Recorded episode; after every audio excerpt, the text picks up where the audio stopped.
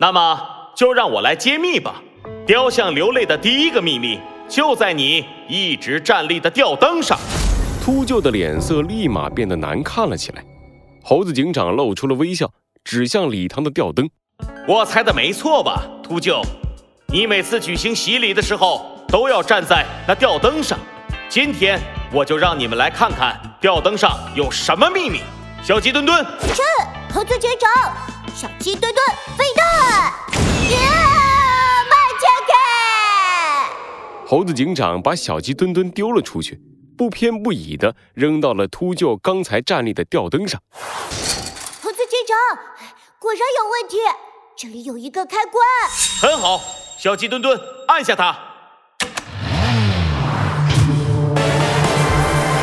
罪恶藏在谜题之下，真相就在推理之后。猴子警长探案记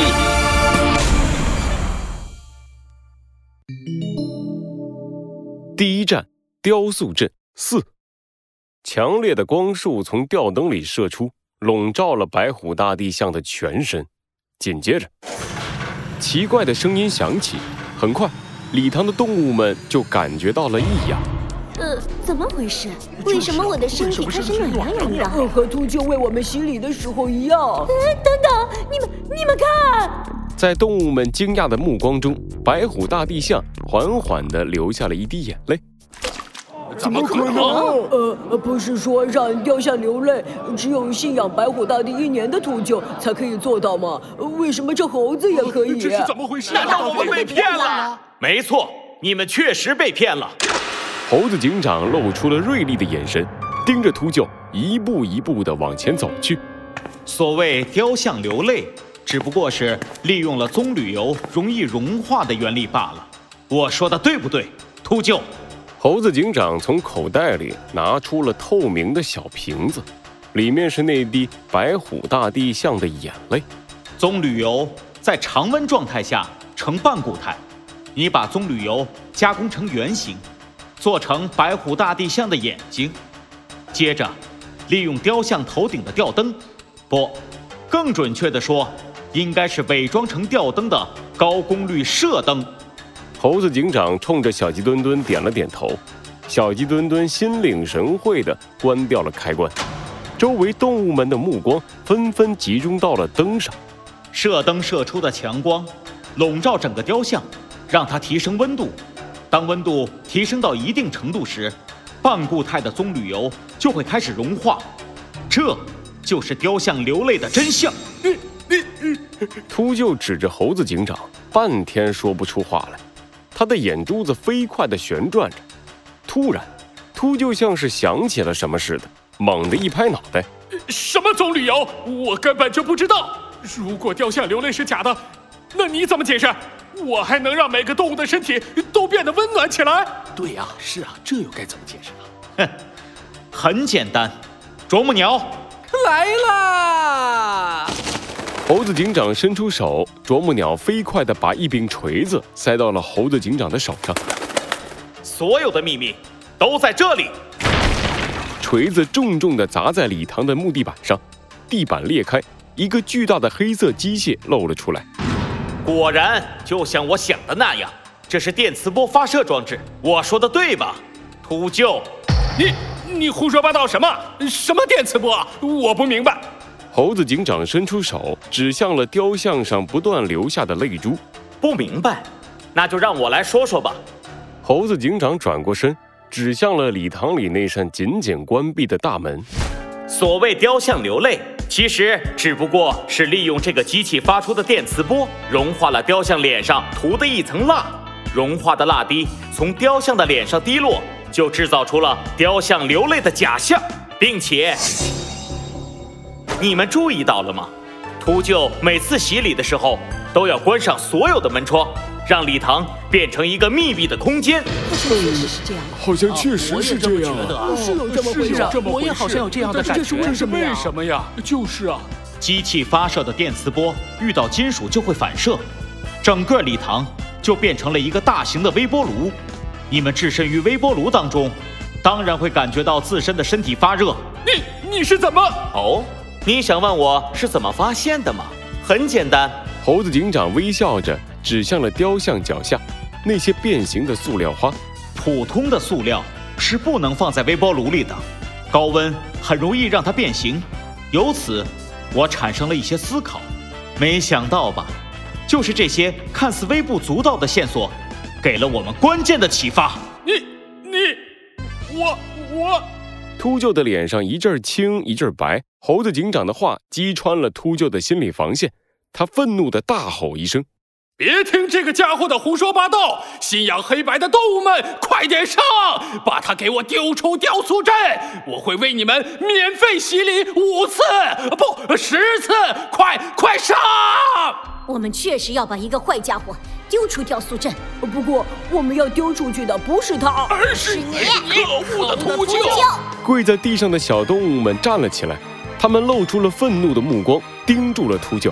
居然敢骗我们！大家一起上，把这个坏蛋丢出去！把他丢出去！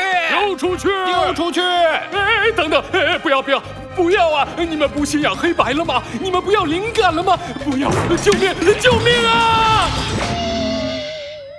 愤怒的小动物们把秃鹫送到了雕塑镇的警察局。猴子警长把小鸡墩墩从吊灯上接了下来，朝着雕塑镇外走去。呃，猴子警长，你说雕塑镇的动物们为什么都那么相信秃鹫的话呀？难道就没有怀疑的吗？这个问题其实很好理解。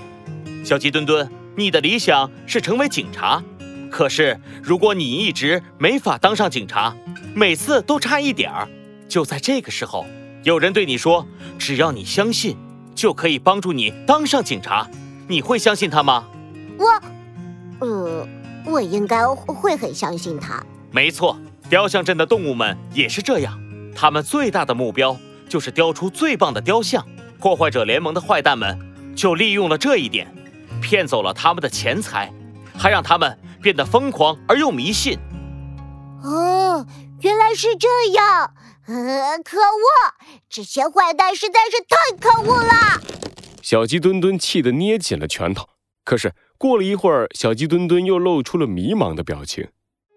呃，可是猴子警长，如果我真的没法当上警察，我要相信谁？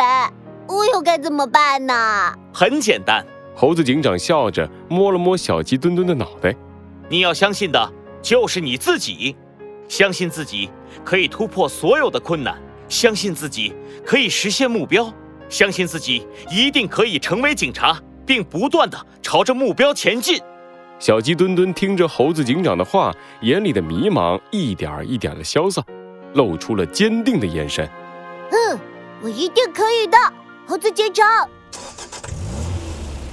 猴子警长发动了越野车，准备前往下一个异常点。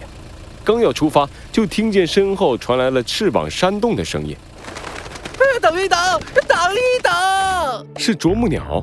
啄木鸟背着一个大大的袋子，飞到了越野车的旁边。哎呦喂，累死我了！你们那么着急走干什么呀？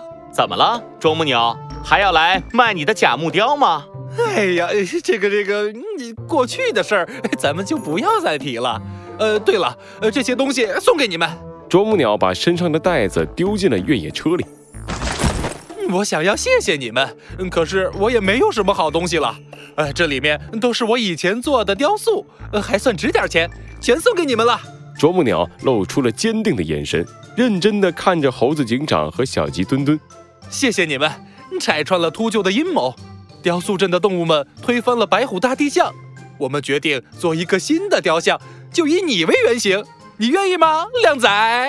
啊，是说本靓仔吗？哎呀哎呀，啄木鸟，你太客气了，我当然愿意了。嘿嘿，记得给我雕帅一点儿。嘿嘿。小鸡墩墩得意地挺起了自己的大肚子。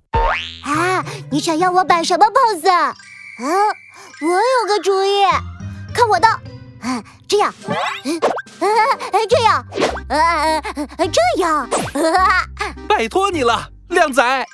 啄木鸟拉起了猴子警长的手，真诚地望着猴子警长的眼睛。你一定要答应我呀！什什什什么？是要给猴子警长做雕像？那我呢？你叫的靓仔不是我吗？嗯，可恶，给本哎哎，小鸡墩墩，还生气呢？哼，可恶的啄木鸟，它也太小气了吧！怎么都不肯给我做一个雕像，我以后有了好吃的，也绝对不会分给它吃。哼！猴子警长驾驶着越野车行驶在高速公路上，听到小鸡墩墩的话，猴子警长露出了一丝微笑。其实他也不算小气了。你打开啄木鸟给的袋子看看，里面是什么？哼，不就是一堆破雕塑吗？有什么好看的？话是这么说，小鸡墩墩还是不情不愿地打开了袋子。